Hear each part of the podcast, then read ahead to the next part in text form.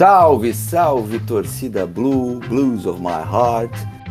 Estamos de volta com o Podcast of Stanford, episódio 93, com uma vitória. Sim, uma vitória depois de nove partidas em todas as competições, sem conseguir vencer o Chelsea de Frank Lampard. Tirou o pé do barro, venceu por 3 a 1 o Bournemouth. Uma partida bem maluca, eu tenho uma presença especial para falar sobre ela após a vinheta. Chilwell's a mount. Havertz in a pocket of space. Edison came and didn't get there. Chance for Chelsea. Goal for Chelsea. Kai Havertz in the Champions League final. Podcast of Stamford.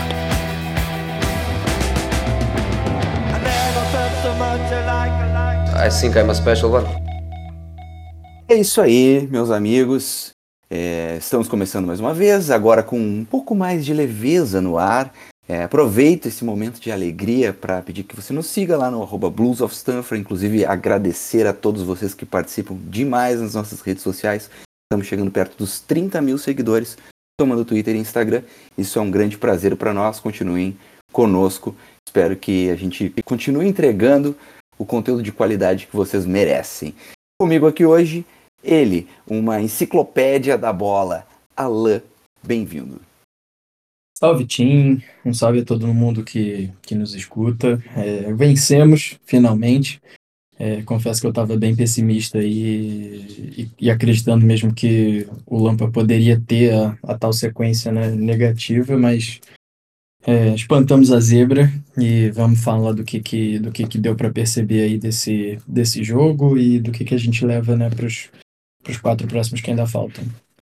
É, ninguém esperava mais vencer, essa é a verdade. Eu acho que tava, acho que a partir do momento em que todos nós aceitamos que viriam mais derrotas até o fim da temporada e que talvez a gente sofresse até risco de rebaixamento, aí a pressão baixou e eles e o Chelsea conseguiu vencer. É bem verdade que não foi um jogo tranquilo, né? Os gols saíram bem no finalzinho. Abrimos o placar com o Gallagher logo no princípio e aí o time começou a sofrer muito, sofreu um empate e sofreu muito, muita pressão, né? muitos buracos na nossa defesa contra o Bournemouth. Mas por sorte, as mexidas do Papi Lampard deram certo. Ele mostrou um pouquinho de estrela ali. O Chelsea conseguiu dois gols nos 10 minutos finais que deram uma aliviada na pressão. O que, que achou do jogo, Alain? Achei que, que deu sinais de que a gente pode ter um futuro aí? Ou o negócio é ah, só mais um, mais um jogo. Aí o Bournemouth também já não tinha muita condição de cair, então foi mais fácil. Eu acho que dá para, assim, em termos de projeção, né, a gente tem que analisar mais os, é, os desempenhos do, dos jogadores.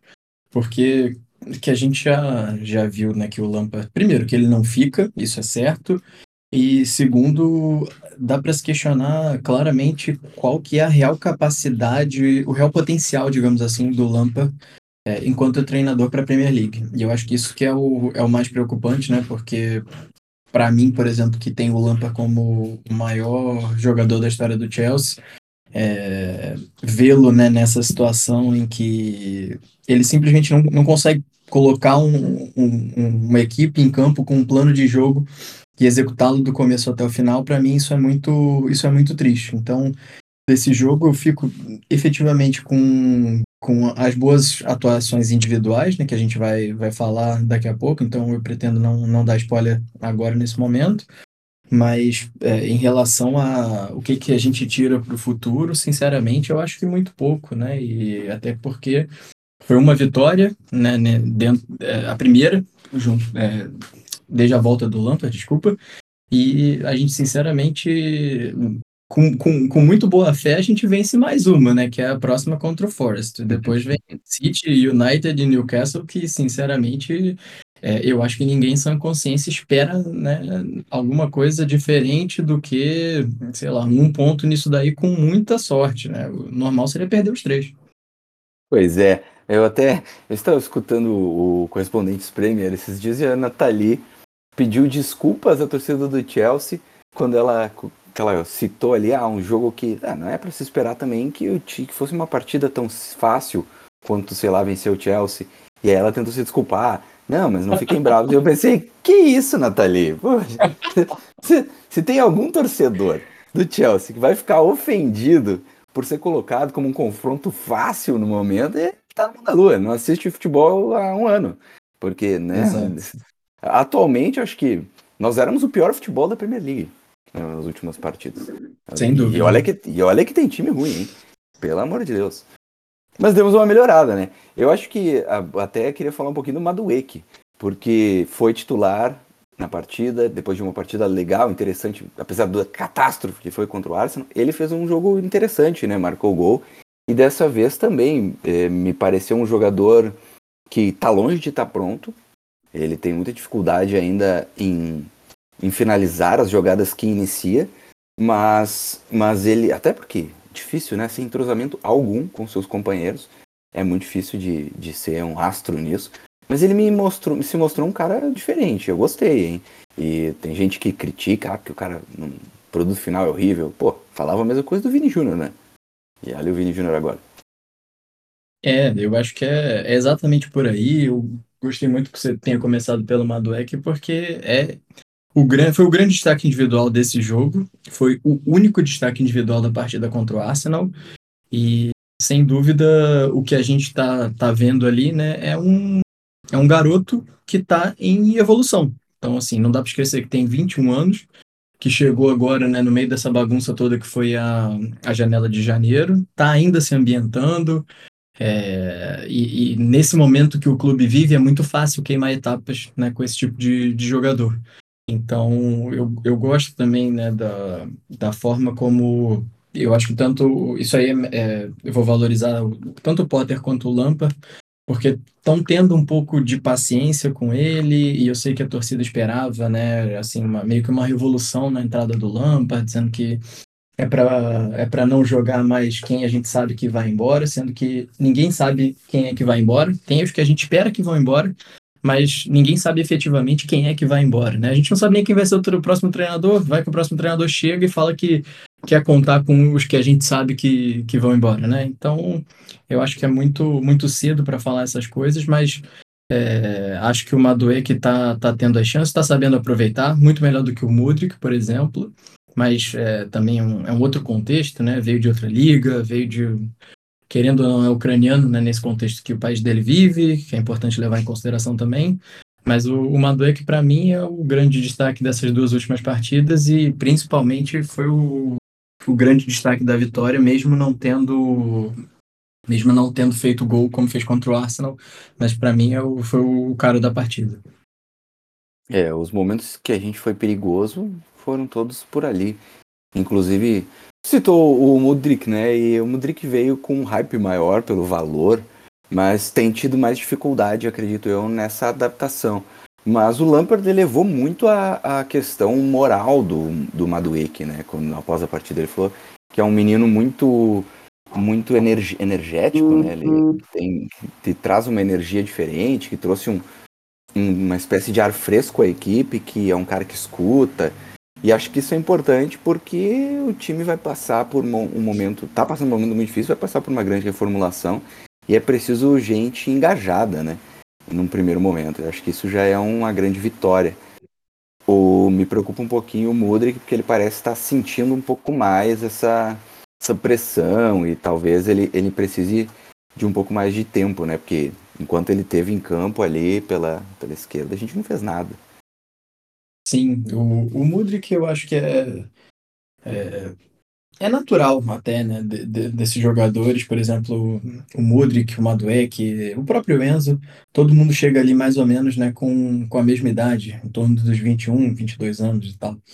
E só que o, né, o Enzo ele não nem entra nessa conta porque ele já jogava num nível muito alto aqui no Benfica, já jogava num nível muito alto lá no River Plate, fez a Copa do Mundo que fez e chegou ao Chelsea praticamente não não sentiu, né, a mudança, não sentiu absolutamente nada. É, desde que chegou, começou as 18 partidas, né, que, que, que o clube fez e praticamente sem descanso. Então é outro, é outro nível, né? Mas ainda assim, o, o Mudrik cai nessa, nessa questão aí de jogador no, é, jovem, mudando de país, é, tem muita coisa que, que, que desempenha um papel importante na adaptação do jogador e que a gente tem que ter calma, principalmente, e paciência, né? O, você falou do hype do Mudrik, e não só pelo, pelo valor, né, que o Mudrik veio, mas tem também toda aquela questão de, né, demos o chapéu no Arsenal, quem, quem não lembra, né, do, do hype no William também, quando demos o chapéu no Tottenham, porque o Tottenham tinha pago a passagem dele para Londres e tudo mais, então... É, o torcedor fica muito né, com, essa, com essa expectativa de que o cara vai chegar e, e, e vai fazer toda a diferença do mundo nesse primeiro momento, quando na verdade ele só precisa, é, ele ainda precisa conhecer os companheiros, não sei nem qual é o nível de inglês dele, por exemplo, o Enzo não fala inglês, não sei se o Modric fala, então tudo isso é importante levar em consideração e a gente tem que ter, ter tem que ter calma, eu acho bom até que a gente está vendo ele tendo minutos em campo e tudo, mas eu, eu acho que, por exemplo, para o próximo jogo é, não seria nenhum absurdo é, se o Lampard barrasse ele e colocasse né, o Sterling, por exemplo, por ali, ou algum outro jogador. É, o Sterling que foi. Acabou. No momento que invertemos, o Muda, que inverteu o Sterling, ele deu uma assistência para o Félix, né? O Félix, que é o assunto que vamos falar agora. Mas antes eu queria só dar aquela. aproveitar que, que o Alan falou do Enzo, para lembrar que o próprio Enzo, apesar de estar tá aí Acho que foi como bem, muito bem comentou, é um cara muito mais pronto, né? O cara foi campeão em outros lugares, chegou campeão do mundo. Ele, ele é, apesar de jovem, a bagagem dele é muito maior e isso facilita, mas ele mesmo já disse que ele está se adaptando, que ele também ainda não está bem, que ele não está feliz com a temporada dele. Ele é, acredita que pode entregar muito mais. E, é inter... e acho que me parece um outro cara bem engajado também, né? Nessa, nesse projeto. Isso é ótimo, porque é a gente vai precisar. Uma pessoa que. Diga, diga lá. É, só para pegar o gancho do, do Enzo, Tim, eu acho que a questão do Enzo ainda tem um, um segundo ponto que é, é, eu não vejo nesse momento o Enzo sendo utilizado na melhor posição para ele, tá? Isso aí talvez seja uma opinião pessoal, não sei se, se, se você concorda. O Enzo está jogando ali né, na frente da zaga como o que a gente chama no Brasil de número 5, mas aqui na Europa eles chamam né, de número 6, o primeiro volante, cara responsável ali por fazer a saída de bola, que ele tem muita qualidade para fazer, mas também é aquele cara para para dar aquela proteção maior na para defesa. E o Enzo é um cara que ele tem é, como, como pontos muito importantes o passe, sem dúvida. A gente já viu ele dando assistência essa temporada, por exemplo, como aquele que ele deu para o Kai Havertz quando dava perto da área. E ele tem uma chegada muito, muito importante também é, na área e um chute de, de média distância muito interessante. Então, nesse momento, a gente está colocando ele né, num, numa zona muito longe do, do ataque, é, que a gente poderia talvez aproveitar mais é, das potencialidades do Enzo se, se tivesse um, um primeiro volante do lado dele ali, que é algo que a gente já comenta e pede a contratação há algum tempo. É, não, eu concordo. Ele tá jogando num estilo muito Jorginho e eu acho que ele é muito mais um Lamper, né? Claro, dadas as proporções aí, é óbvio. Mas, é, e, e, acho que dentro dessa perspectiva de meio campo, talvez nem, nem não necessariamente um cara que seja o 5 ou o 6, né? para ele ser o 8, mas um, alguém que troque pelo menos com ele, né? Que eles Sim. façam, que a gente trabalhe com uma, um tridente não um tridente invertido, digamos assim, né? Não necessariamente com dois lá e um atrás, mas dois atrás e um na frente. A gente jogou muito parecido na época do Mata, né? Com um esquema assim. E funcionava Sim. bem no Chelsea.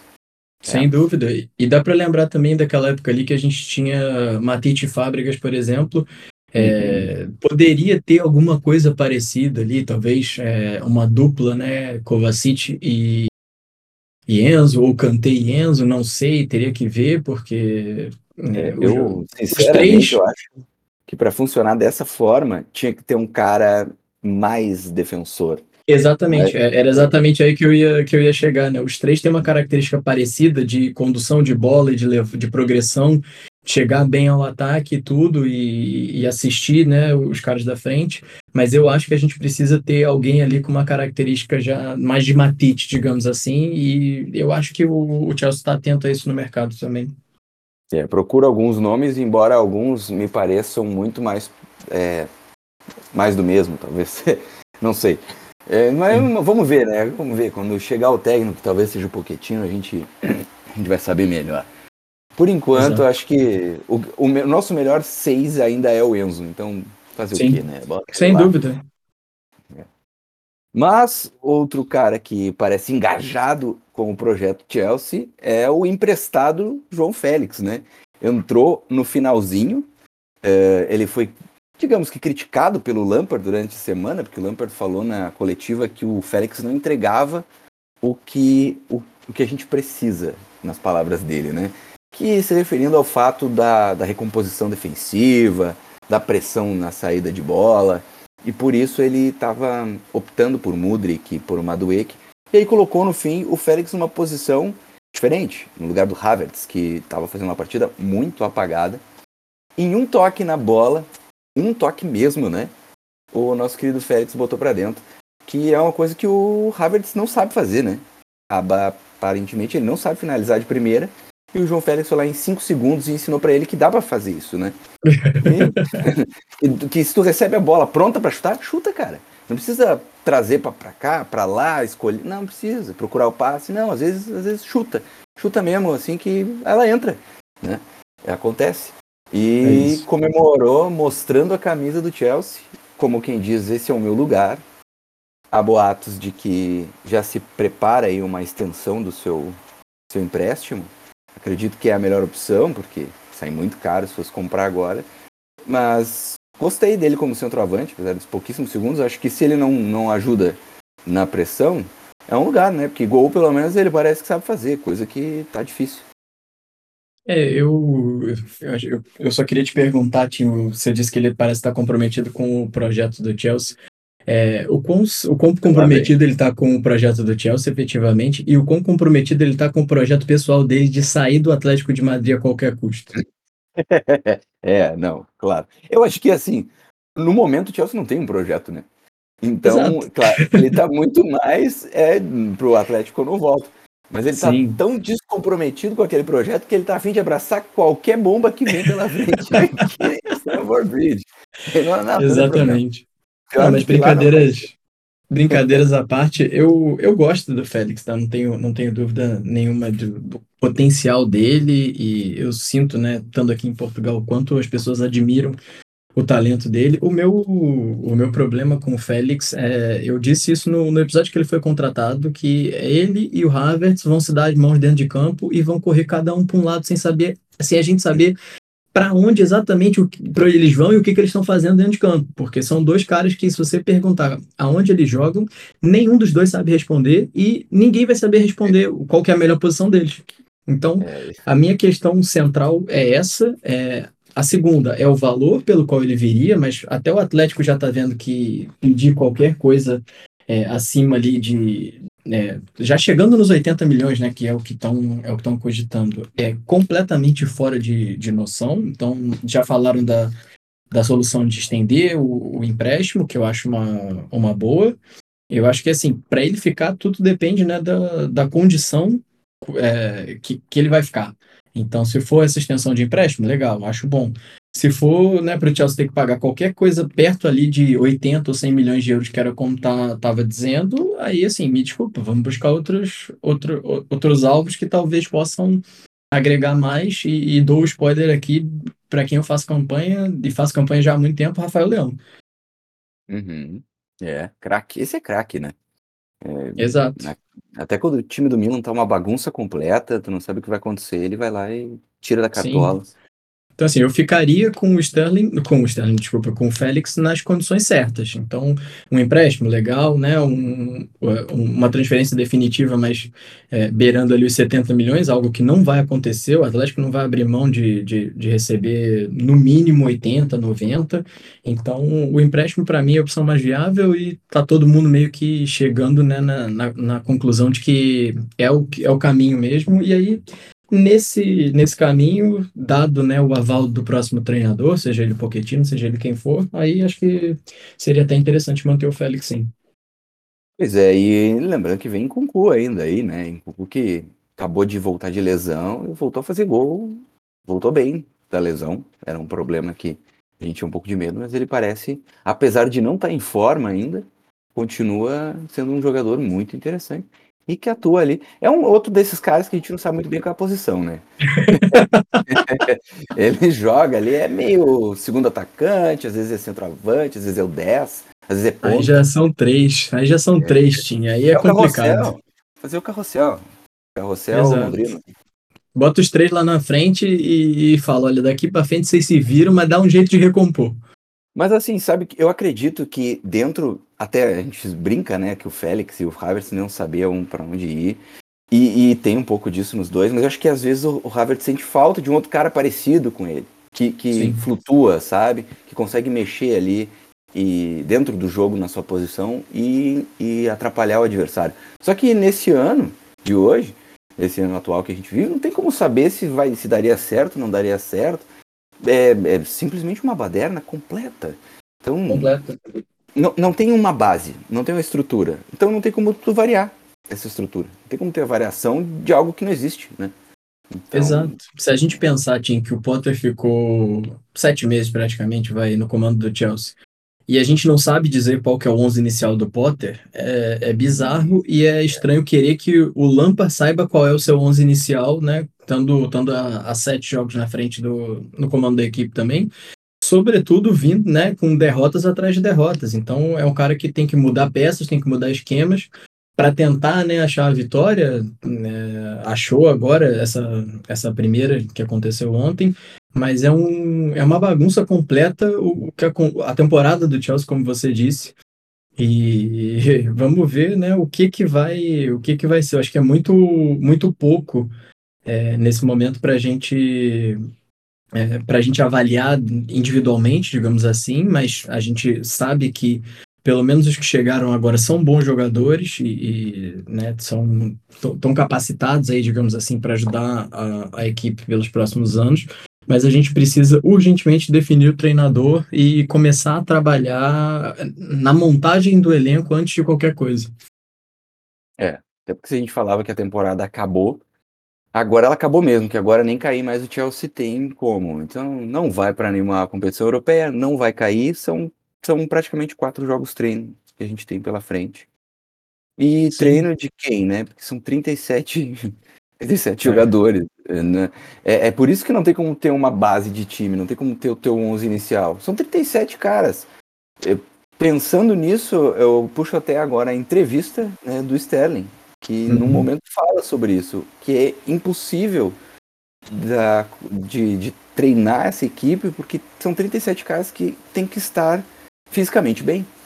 E aí nessa hora eu paro para pensar, talvez por isso parece que a gente está correndo como se fosse pré-temporada até agora.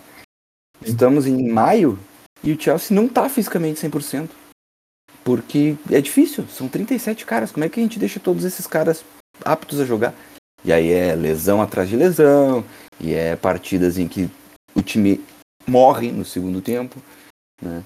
Então, enfim, é uma enxurrada de problemas que eu acredito que Todd Bowley não fazia ideia de que teria com aquele monte de contratações. Ele pensou, poxa, vou trazer os caras agora, opção de mercado, não vou perder esses malucos. Depois a gente organiza isso aqui. Só que acabou pesando mais do que ele esperava. Sem dúvida. E eu acho que uma coisa que é, que é importante, e você já trouxe isso, então eu fico até. É, bom que você já levantou essa bola. É, o Todd Bowley não esperava isso, e o Todd Bowley claramente não esperava muitas coisas. O Todd Bowley chegou achando que é, ele ensinar todo mundo como é que como é que se resolviam né, as coisas dentro do é, na Premier League ou, ou num clube como o Chelsea, qualquer coisa assim. Agora, o Chelsea, querendo ou não, é, era um clube vitorioso antes do, do, do Todd Bowley. E, e, e, assim, ele já tinha algum conhecimento acumulado ali e ele resolveu fazer terra arrasada de tudo, né? Então, por exemplo, é. o, ele demitiu o Peter Cech, que era o cara que fazia ali toda a interface entre, entre atletas e direção e tudo mais. Imagina se ele tivesse um cara como o Peter Cech em janeiro, o Peter Cech falaria: olha, talvez não seja o momento de trazer esses caras, contrata eles agora, mas mantenha o um empréstimo, como foi com o Andrei. E o Andrei só foi mantido né, é, emprestado à força, porque o governo não liberou o, o visto de trabalho dele, porque senão eram 38 Por exemplo, a, a, trazer o Datro Fofaná nesse momento para botar ele no Development Squad, o cara tava jogando. Ah, era na primeira liga lá da Noruega e tudo mais, mas o cara tava jogando. E aí você vai trazer ele para botar ele no Development Squad e tudo, que sinceramente é, né, não, não, não é um, um, grande salto na carreira do cara. Então você trouxe ele, o próprio Madueke também, que está começando a, a, a, a se desenvolver agora, poderia ter ficado até o final da temporada no PSV, por exemplo, o Mudrik mesmo, contrata os caras, faz o, o, acordo lá com eles, como foi com o Malo Augusto, por exemplo, que só vem no, na, na, temporada que vem. Poderia ter pensado um pouco um pouco melhor nisso e não fizemos, eh, né? Como o Thiago Silva disse, tivemos que construir espaço no, no vestiário, porque não, não cabia todo mundo. É, são 37, como você falou, então, assim, né, se a gente fizesse, se, se o Chelsea fizesse um treino coletivo todo dia, jogam 11 contra 11. Ainda tem né, mais 15 do lado de fora fazendo outra, outras atividades. E assim, ninguém treina coletivo né, nesse, nesse alto nível todo dia. Você vai fazendo outros tipos de treinos que claramente né, não, não foi pensado né, no momento de todas essas contratações e que a gente está pagando o preço disso agora, né, o tempo todo, como você falou, o time morrendo e né, sendo aquele Deus nos acuda no final do jogo, tentando achar qualquer tipo de solução, o pessoal torcendo o nariz quando entra Ziyech, quando entra Pulisic, eu me incluo nesse torcendo o nariz, mas assim, gente, esses caras, é, se a gente quer se livrar deles, a melhor chance que a gente tem é mostrar que eles ainda têm alguma condição de dar bons frutos em outros lugares. Porque é. Não, é, não é encostando eles para sempre que é, o valor deles vai subitamente aumentar. O valor do Ziyech estava alto logo depois da Copa e agora né, ele está tá baixo de novo. Como é que a gente vai fazer? É um cara caro, é um cara que ainda tem contrato, o Pulisic é a mesma coisa. Então, só para ficar nesses dois exemplos aí que todo mundo quer, quer ver longe, né? É. E, e assim, temos. Vamos, vamos parar para pensar. Se o vestiário estava pequeno para tanta gente. Então isso quer dizer que o CT talvez também esteja. Que ou a academia esteja. Sabe? Que os campos de treinamento não, não suportem. Que os profissionais do nosso STF não sejam suficientes para tanta gente. São várias Sim. questões estruturais que vão atrapalhando. Não é simplesmente, ah, não, tá. É... Por que, que todo treinador gosta de trabalhar com menos jogador? muito mais fácil de criar um, um, uma equipe bem preparada fisicamente, mentalmente, esteja no mesmo clima, que entenda a proposta de jogo. É, é como um professor, cara. Eu já tive minhas, minhas experiências aí na licenciatura, posso dizer. Pega uma turma de 10, cara, tu faz todos eles saírem de lá sabendo tudo que tu precisa. Pega uhum. uma turma de 50 maluco, nem 5 aprendem. Não aprendem, uhum. porque vira bagunça. É muito mais difícil. Então, é, é, é, são coisas óbvias da vida, né? Mas a gente às vezes acha que o futebol ele é uma coisa a parte da sociedade. Não, os reflexos são os mesmos. É como tu ter uma equipe inchada no teu, no teu setor, em que muita gente começa a se sentir inútil, para de fazer, e. Sim. Ah, ninguém tá vendo meu trabalho mesmo aqui, deixa abaixo. Então... E vão se desmotivando, né? Não, não tem muito como você manter essa galera toda é, motivada e né, com, com gana, digamos assim, de, de fazer um bom trabalho. Não dá, são, são 37 caras, né? A gente fala até. É, eu sempre brinco no, no grupo lá, que eu falo que o Carnet Chukwemeka sempre tem alguma notícia dizendo que não, porque ele tá indo muito bem nos treinos, porque ele encanta todos os treinadores. O Carnet Chukwemeka não era banco com Potter, continua não sendo banco com Lampa, e, sinceramente, eu, eu tenho sérias dúvidas se a gente vai ver o Chukwemeka até o final da temporada em, em campo. Então, assim, é. é um cara que é bom, mas já estão começando a falar, olha, talvez né, não tenha, ele não esteja tão satisfeito, talvez ele tenha escolhido né, o, o clube errado para se movimentar e tudo mais, e eu acho que é para se pensar, é, é para né, essa primeira temporada tem que ser tem que ser muito, muito, muito bem avaliada pela direção, pelo próprio Todd Bowley, é, pelo, pelo, pelo departamento de futebol todo, porque foram muitos erros e os erros estão, estão muito claros né, para que a gente aprenda com eles. É, nesse ponto eu já vou até aproveitar para puxar mais uma coisa da entrevista do Sterling. É, o Sterling deu uma exclusiva à Sky, né? Nessa semana, um pouco antes do jogo, repercutiu muito pouco até, é, se a gente for comparar com a última exclusiva surpresa que a gente teve do Lukaku. né?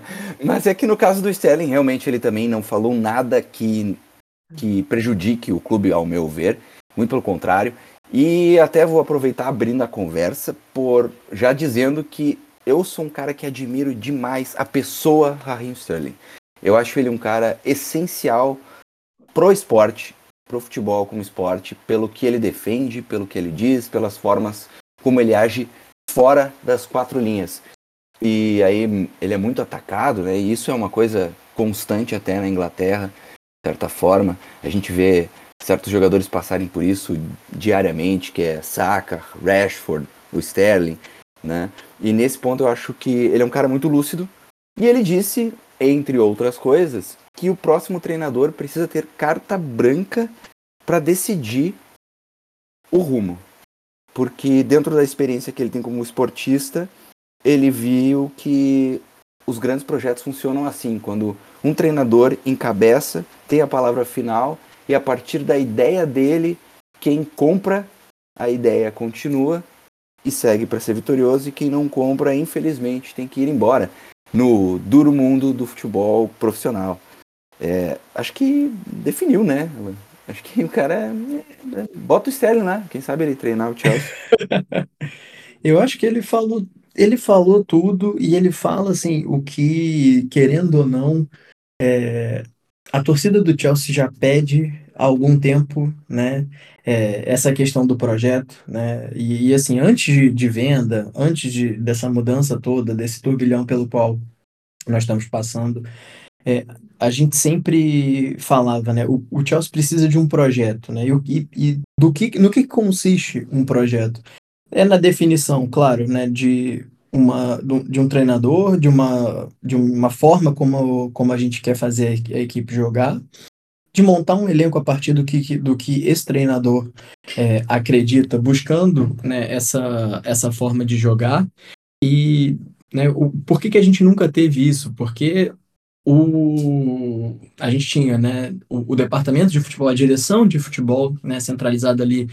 Uh, eu, vou, eu vou até um pouco mais atrás no Emenalo e depois na Marina também, é, com um poder muito grande em relação às contratações. E basicamente era aquilo: a gente vai atrás desse cara. E aí é, os treinadores diziam: ah, mas eu prefiro esse daqui. Tá bom, mas o quem você vai ter é esse aqui, porque é o que a gente acredita que, que é melhor.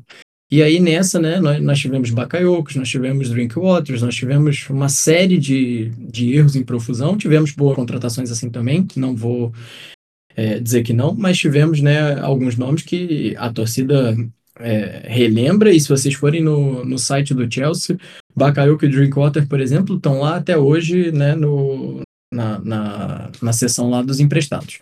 Então, eu acho que o que o Sterling falou é o que, em alguma medida, a torcida do Chelsea já pede e que a gente pede, e muitas vezes eu não sei se a gente vai estar preparado para o que, que isso acarreta.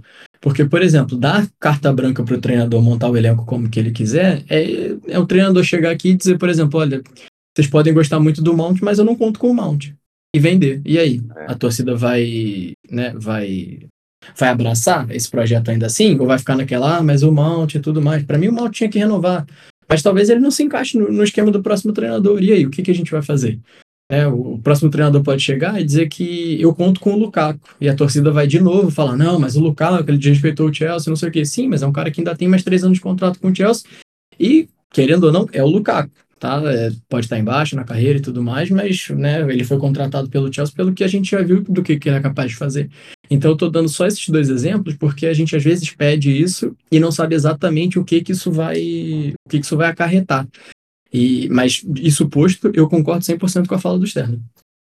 É, e eu, uh, o Lukaku até nem tá tão mais mal assim, né? Se a gente for parar para olhar os últimos jogos, ele tem, ele tem dado uma salvada na Inter em alguns momentos.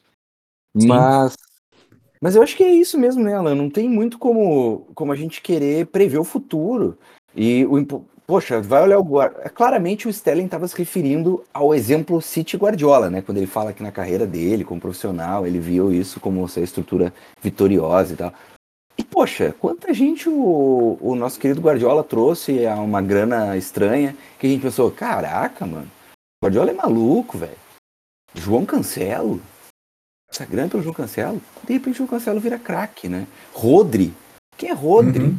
Sabe? É, muitas das, das opções do Guardiola foram coisas que o pessoal me torcia o nariz, assim, dizer, não, o cara é um grande jogador, não vale 70 milhões, não vale 80 milhões.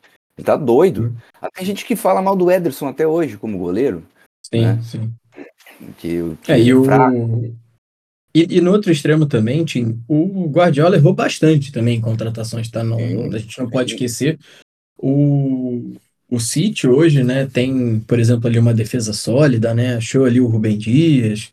É, o Stones mesmo tá, tá jogando bem agora, mas o, o tanto de dinheiro que o, que o, que o City já, já gastou em defensores, principalmente em zagueiros, que não, né, assim, simplesmente não deram em absolutamente nada, né, foi, foi um dinheiro, foi, foi muito, foi muita grana, até que ele uhum. chegasse né, nesse modelo ideal que, que, que ele tem hoje ali, com uma zaga sólida, comandada principalmente pelo Rubem Dias. Então, é, é saber que, assim, vão existir erros, vão, vão existir acertos e saber que isso não depende, né, da torcida, das preferências das torcida, da torcida, e, e, e, eu acho que o principal é abraçar esse projeto, mesmo que isso significa né, que o jogador favorito que, né, que a gente tem em mente como favorito é, seja preterido, mesmo que isso signifique algumas transações que a gente torça o nariz um pouco, mas é, é entender que né, o, encampar um projeto significa encampar também aquilo que a gente não concorda ou não necessariamente acredita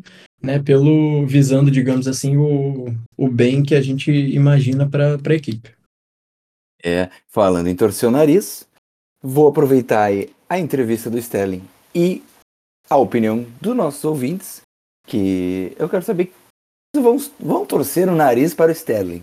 Pergunta que está aí no nosso podcast, se encontra no Spotify aí a enquete é Sterling deve fazer parte do futuro desse Chelsea? E aí as opções ficam a cara de vocês. Eu já vou dizer aqui que apesar da temporada fraca, é bem verdade, 3 assistências, 4 gols em 24 partidas, é muito pouco, mas eu contaria com o Sterling sim. Eu acho que é, dentro de dessa bagunça que é o Chelsea no momento, ele é um dos caras lúcidos. Eu acho que é um cara que, que vale a pena a gente investir. Acho que com a chegada de um treinador que organize, eu acho que o Sterling é alguém a se contar. É bem verdade que ele não é um cara tão. É, ele é um pouco oscilante, né? Mas ele não precisa ser titular absoluto. Eu acho que ele é um cara que pro grupo vai ser importante. Concordo, concordo com você, Tim. A gente até comentou isso já em outro, em outro momento, né? É, eu não teria trazido o Sterling, né, eu pessoalmente falando. Agora, o Sterling veio num contexto em que o treinador era o Tuchel e né, a ideia era que a gente a estava falando exatamente né, de que o Tuchel teria a carta branca para montar o elenco, reformular o elenco do jeito que ele, que ele quisesse e aí nesse sentido trazer o Sterling como pedido do Tuchel fazia todo sentido. É, agora a gente é, é, entender quem é que vem, né? A gente fala muito do Pochettino, que estão dizendo ali que as conversas estão tão bem encaminhadas e tudo mais, ok mas é, a gente não sabe exatamente em que, em que pé, né, e o quão próximo está de fechar ou não. E para mim isso tinha que ser, ser resolvido logo, né? E, e, e ele começar a, a, montar, se o novo treinador, for, for seja Pochettino, seja quem for contar com o Sterling, pode ter certeza que quem, quem entrar ali com a camisa do Chelsea vai ter, vai ter o meu apoio, vai ter o meu suporte. É, não sou nenhum fã incondicional do, do trabalho do Sterling, mas eu reconheço sem dúvida o potencial e a capacidade que ele tem de contribuir para a equipe, principalmente nesse momento turbul é, turbulento né, que, que a gente vive no clube. Pois é, e, e acho, ah, acredito que fechando com o Poquetino, ele, o Poquetino é um cara que tem, tem essa, essa fibra moral, né, de olhar, fazer, tentar fazer o jogador e compreender a grandeza do que ele tem que fazer, do que ele quer que ele faça e se ele não, não comprar muito dele, logo se livra. Inclusive, os boatos são de que né, o Poquetino gostaria de que boa parte dos jogadores já nem estivesse na pré-temporada. Tem uns que ele não vai querer nem ver, né? que é mais ou menos o sentimento que a gente tem, né? É, tem uns é, que eu não quero nem ver mais. Não quero ver. E é por isso que, para mim, quanto antes a gente fechasse, melhor. E assim, coloca o cara para trabalhar ali já. Ah, mas vai ofuscar o Lampard e tudo mais. Gente, o Lampard não veio para cá para, né, para buscando uma vaga ali de quem sabe eu vou ser efetivado. Não, nunca foi essa a ideia. E, sinceramente, quem acreditava que isso poderia acontecer estava completamente iludido né, do momento que o Chelsea vive e do que o Lampard apresentou até aqui como treinador. Então, para mim, era, ok, fechamos com o Pochettino, o Pochettino vai ter uma sala ali dentro de Coban agora, é, quando chegar na, mas não vai ter palavra, digamos assim, no, nos treinamentos e tudo mais. Vai começar a trabalhar ali com a direção, vai trabalhar com o Vivel, com o Bole, com quem quer que seja, falando. É, essa, esses aqui são os que a gente tem que se livrar de qualquer jeito. Esses aqui são os que a gente tem que se livrar no, nos termos certos para se livrar. É, e a gente vai construir a base a partir desses daqui. E essa daqui é a minha lista de reforços. E pronto. E aí, começar a trabalhar já de agora para né, a gente exatamente conseguir que esses caras, que ele, né, o Pochettino disse que não deveriam nem estar na pré-temporada de jeito nenhum, já não estejam, porque né, você começa a trabalhar com esses caras e aí vai esperar até o deadline day, por exemplo, para a saída de um Ziyech, para a saída de um, de um Pulisic, quando a gente sabe que o clima para eles, por exemplo, né, caso o Pochettino já tenha decidido isso agora em maio, você tem muito mais tempo para negociar. É, claro. E, e assim, a partir do momento em que começa a temporada com um novo treinador e o elenco continua grande, sem com incertezas de quem vai sair, já já já abala o trabalho. Já abala o início, né? Aquela, aquele sentimento de unidade que tem que ser formado logo de cara. Quando o, o treinador entra e fala, então, pessoal, todos bem-vindos de volta aí das férias, eu sou fulano de tal, e a gente vai fazer tal e tal coisa agora. Eu conto com vocês para isso e para aquilo. O cara virar para 50 bonecos, vai, metade vai ficar pensando assim: da onde, irmão? Eu tenho certeza que daqui duas semanas vocês vão me vender, entendeu? E aí Exato. começa. Aí eles vão pro vestiário trocar de roupa, um já fala: ah, o treinador entrou com esse papinho aí, como se metade de nós não tivesse fudido. Mina o trabalho. Mina o trabalho, entende? Não, mas, é, cara, é, é, óbvio isso daí, pô. Joguei na, na base assim, tá ligado? Você acha que os caras que ganham 100 milha por semana não é pior? Ah, eu concordo 100%, eu concordo 100%. E o que eu, o que eu acho, né, também, é, é, é, exatamente isso que você falou, assim, como é que você né, vai começar um trabalho sem ter essa garantia de que esses caras é, que sabem que não estão ali né, no, no topo das prioridades vão, vão ficar ou se não vão ficar, já começa com essa incerteza. E como é que você negocia, Tim, também, com hum. quem quer vir ainda? Porque o Chelsea não é um. Apesar de ter é, é, é, esse horror de jogador que tem né, no momento, se a gente contar, o elenco tem mais de 50 caras, como você falou, contando com Development Squad, contando com é, jogador da base, contando com esses caras que estão ali no dia a dia do clube. Exato. Tem os caras emprestados para voltar também. E aí, como é que você vai negociar ainda, né? Com, por exemplo, o Chelsea precisa de um goleiro. Para mim é claro que o Chelsea precisa de um goleiro. O Mendy, infelizmente, a gente não sabe se ele volta ainda a jogar naquele nível que a gente viu em 2020 2021. O Kepa, eu sinceramente não confio e admiro muito quem ainda confia no Kepa, porque para mim é um cara que é, eu, eu, sinceramente já vejo ali o jogo falando, ok, em que momento em que a gente vai passar aquele sufoco, né? Bola, área, bola aérea no, na área do Chelsea é um desespero, todas elas. E aí, como é que a gente vai negociar com, com o goleiro, né? Tendo esses dois, o Bettinelli já renovou, tem o Slonina que acabou de chegar, e mais os, do, os da base e do Development Squad. Isso é só para dar um exemplo em uma posição, né? O Chelsea tem mais de cinco goleiros. Não tem como, não é, não é razoável. Tem cinco goleiros e não tem um titular. Precisava de um cara que ainda que chegasse para resolver a posição. Então é só para dar um, um, exemplo que é, eu acho que ilustra exatamente isso que você falou. E para mim o, o, ideal era mesmo esses caras não, não começarem a, nem começarem a pré-temporada, não, não se representarem. E se tiverem aqui ainda, é, é botar para treinar no, no, no Dev, botar para né, em, em, outro canto qualquer e resolver urgentemente a, a, situação de quem não fica, porque um elenco desse tamanho não tem como e o Chelsea precisa ainda assim de reforços. Tenho muito medo de que a gente não consiga fazer esse enxugamento, que é difícil. Mas acho que uma solução é essa, né? Cara, faz parte, aceita o erro. Se começar a temporada e ainda tiver 30 e poucos jogadores, meu, bota, bota pelo menos uns 8 lá para jogar com o time B. E é isso. E Sim. deixa lá. E eles que, a, que se virem com seus, seus prezados empresários para dar um jeito na vida. Exatamente. É, cara, porque senão tu vai prejudicar mais um ano de uma equipe por conta disso. Ela vai ficar, vai pegar um erro de uma temporada e transformar num erro de três, quatro temporadas. Sim. E, e o que eu acho, o que eu acho também, Tim, só para complementar e finalizar em relação a esse assunto, é que uma coisa boa, né, da, da nova direção, do novo dono, é que me parecem que me parece que eles não tenham tanto compromisso com os erros do passado. Eles podem ter compromisso com, com, com os erros, né, que eles cometem, mas com os erros, por exemplo, cometidos ali pela, pela gestão do Abra, pela gestão da Marina, eu acho que já não tem tanto compromisso nesse sentido. O que, que eu quero dizer com isso? É, por exemplo, a Marina não aceitava né, perder jogador de graça. A Marina, quantas vezes a gente já não viu a Marina renovando com, com jogador em último ano de contrato, é, né, por mais um ano, para li, liberar ele por empréstimo, para vender no final do empréstimo. E fez isso com, com tantos e tantas vezes que, sinceramente, né, a gente ainda tem gente é, no elenco que está nessa, que tá nessa daí. Então, é, me parece que o Bole, por exemplo, vai, vai chegar e falar: olha, esses aqui que a gente não, não vai contar, eu não sei quanto é que a gente pagou neles, mas né, se alguém chegar aqui com, com, com 25, 30, por mim leva.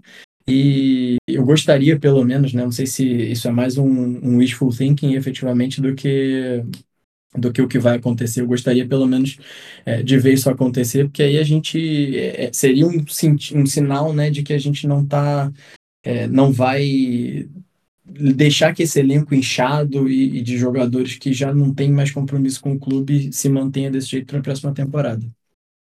É. Yeah.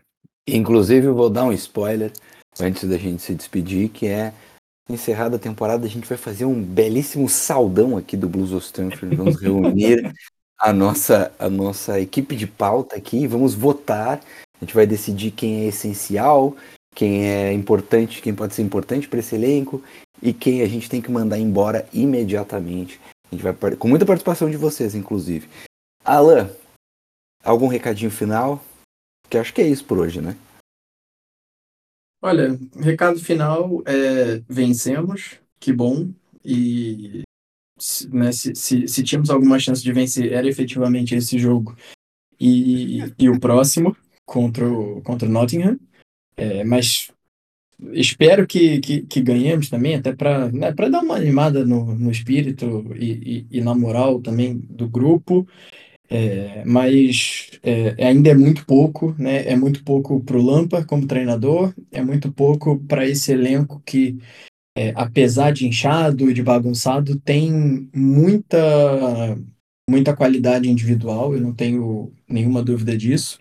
E fico feliz aí pela, pela volta do Badiachile, por exemplo, que era algo que, sinceramente, ninguém entendia já desde o final do, do, do reinado do Potter, digamos assim, que ele já não vinha jogando com muita frequência. Tinha ali a desculpa de que ele não estava na Champions, então que tinha que manter o Cucureja para manter o Cucureja ativo e tudo, porque era quem ia jogar na, na Champions.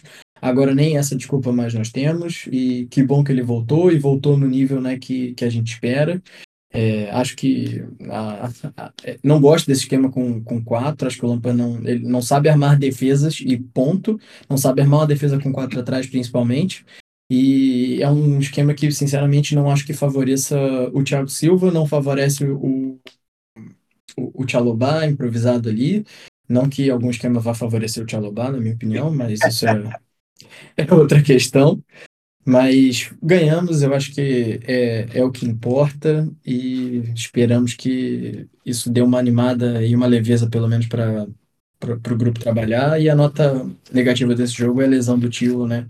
Mais uma, provavelmente vai ficar fora da, da temporada até o final. Então é mais um, mais um problema aí para o Lampa, que, diga-se de passagem, não colocou o Lewis Hall quando, quando o Tilo se lesionou para improvisar o Wasp ali, e eu achei um grande absurdo. Foi bem divertido. A gente ficou com o Tchalobá na lateral direita e o Aspilicueta na esquerda. Exato. Mas, mas daí vai dizer o que também, né? Foi na hora que ele entrou que o time fez os dois gols. Enfim. Mas Sim, é, aquele, é, o, é o Lumper Ball. É aquele negócio, a gente ataca meio desarrumado, a lá louco, e a defesa bagunça fácil, mas do nada às vezes a gente vence. Aconteceu na primeira passagem dele, mais vezes do que talvez o merecido. Mas, é, Exato. Lampard bom. É uma tristeza. Esse homem que tanto me fez chorar de alegria quando corria pelos gramados, hoje só me faz chorar de raiva. Tudo bem. É isso, é isso. Eu, eu queria muito que né, o, o projeto fosse com ele e que fosse né, o, o cara que a gente. Ok, é, é esse aqui que a gente vai, né? Porque, querendo ou não, você vê todas as entrevistas dele, ele fala né, do, do que, que é representar o Chelsea, do que, que é, né, do que, que é quando você entra em campo com a camisa do Chelsea e tudo. Agora, o problema do Lampard é que ele para aí, né? Para ele, tudo se resume a, a suor, a esforço, a luta, e futebol né, de hoje em dia tem muito mais do que, do que só isso. Então, é. eu acho que é muito pouco o que o Lampard tem a oferecer nesse momento pro, pro Chelsea. É, eu me lembro da piadinha do QI do, do Lampard, né? QI gigantesco é. do Lampard. Mas Exato. aí eu paro pra pensar que, cara, é, até faz sentido, porque se a gente for ver, todos esses caras muito geniais, inteligentes, com uma capacidade de percepção de certas coisas muito elevada, na verdade eles não conseguem passar isso muito pros outros. Porque eles, eles partem do pressuposto que aquelas pessoas vão entender ele do jeito que ele pensa. Só que o pensamento do cara é outro, é outro. Não é assim. Né? né? É, é aquele velho ditado, né? E com, com esse ditado me despeço, né? Quem sabe faz, quem não sabe ensina. Lampard fazia bem, mas para ensinar tá difícil. Poquetino, quem sabe? Poquetino era um jogador lá muito brilhante, né? Como treinador, acho que talvez, talvez funcione. Obrigado, gente. Até semana que vem. E, e é isso. Vamos ver se a gente ganha do Forest, mas também se não ganhar, foda-se. Beijo. Tchau. Valeu.